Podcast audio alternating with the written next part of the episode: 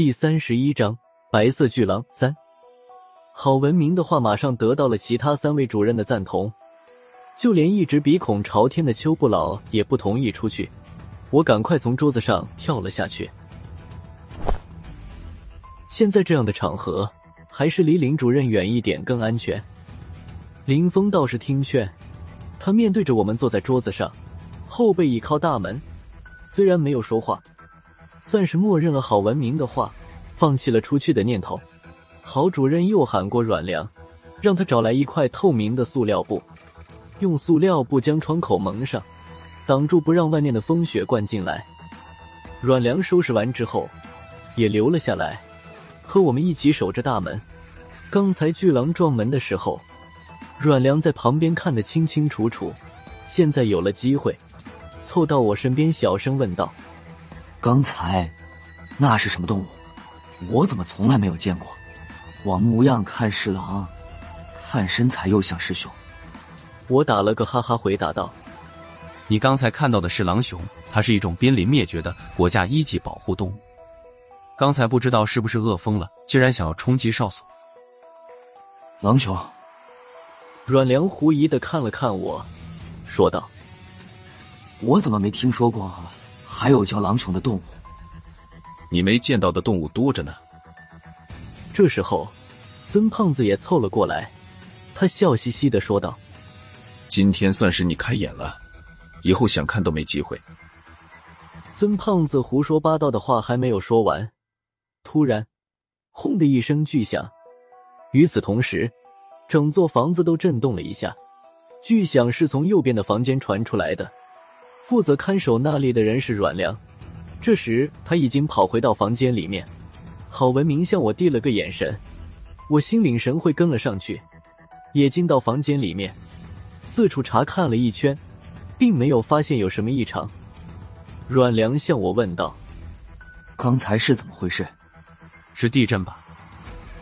我嘴里应付着他，又在房间里看了一圈，还是没有发现异常。正准备离开时，这座房子又毫无先兆的震动了一次。不过这次震动的中心点是屋外的大门口。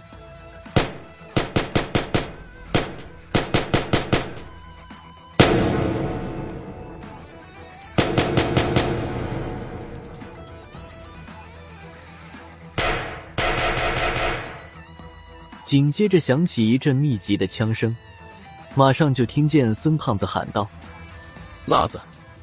出来帮忙！狼冲进来了。我跑出去的时候，枪声已经停了，地上横七竖八的倒着七八具狼尸，大门还是关着的。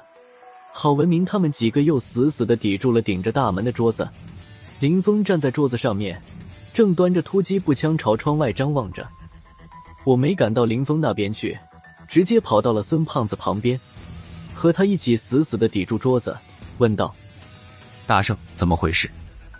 这几只狼怎么进来的？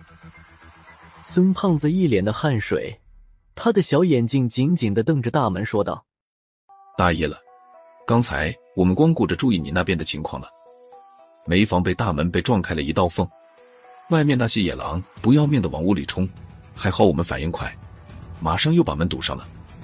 那只大白狼也学精了，撞开门就跑了。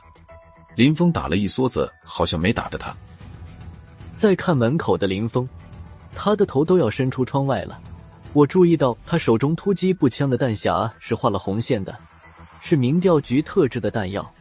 欧阳偏左一共才给了我们四个人八个弹匣，这把突击步枪好像是郝文明的。郝主任刚才败了不少子弹，加上林峰刚才那一梭子，再遇上那头白色巨狼，这把突击步枪算是废了。林峰在窗外没有看到什么，他把头缩了回来，回头对我们说道：“那个谁，给我点子弹，欧阳特制的那种。”我和孙胖子听见了，同时把头一低，就当没听见林主任的话，反正和他也没什么交情，没听见就没听见了。破军的头低晚了，被林峰抓到。就你，蒲军，你把子弹扔过来。破军没舍得给他满匣的。卸下自己突击步枪里面的半匣子弹，扔给了林峰。林主任，就这么多了，省着点用。林峰换弹匣的时候，邱不老也跳上了桌子。邱主任不用枪械，手握着他那把乌金大片刀，走到了林峰身边。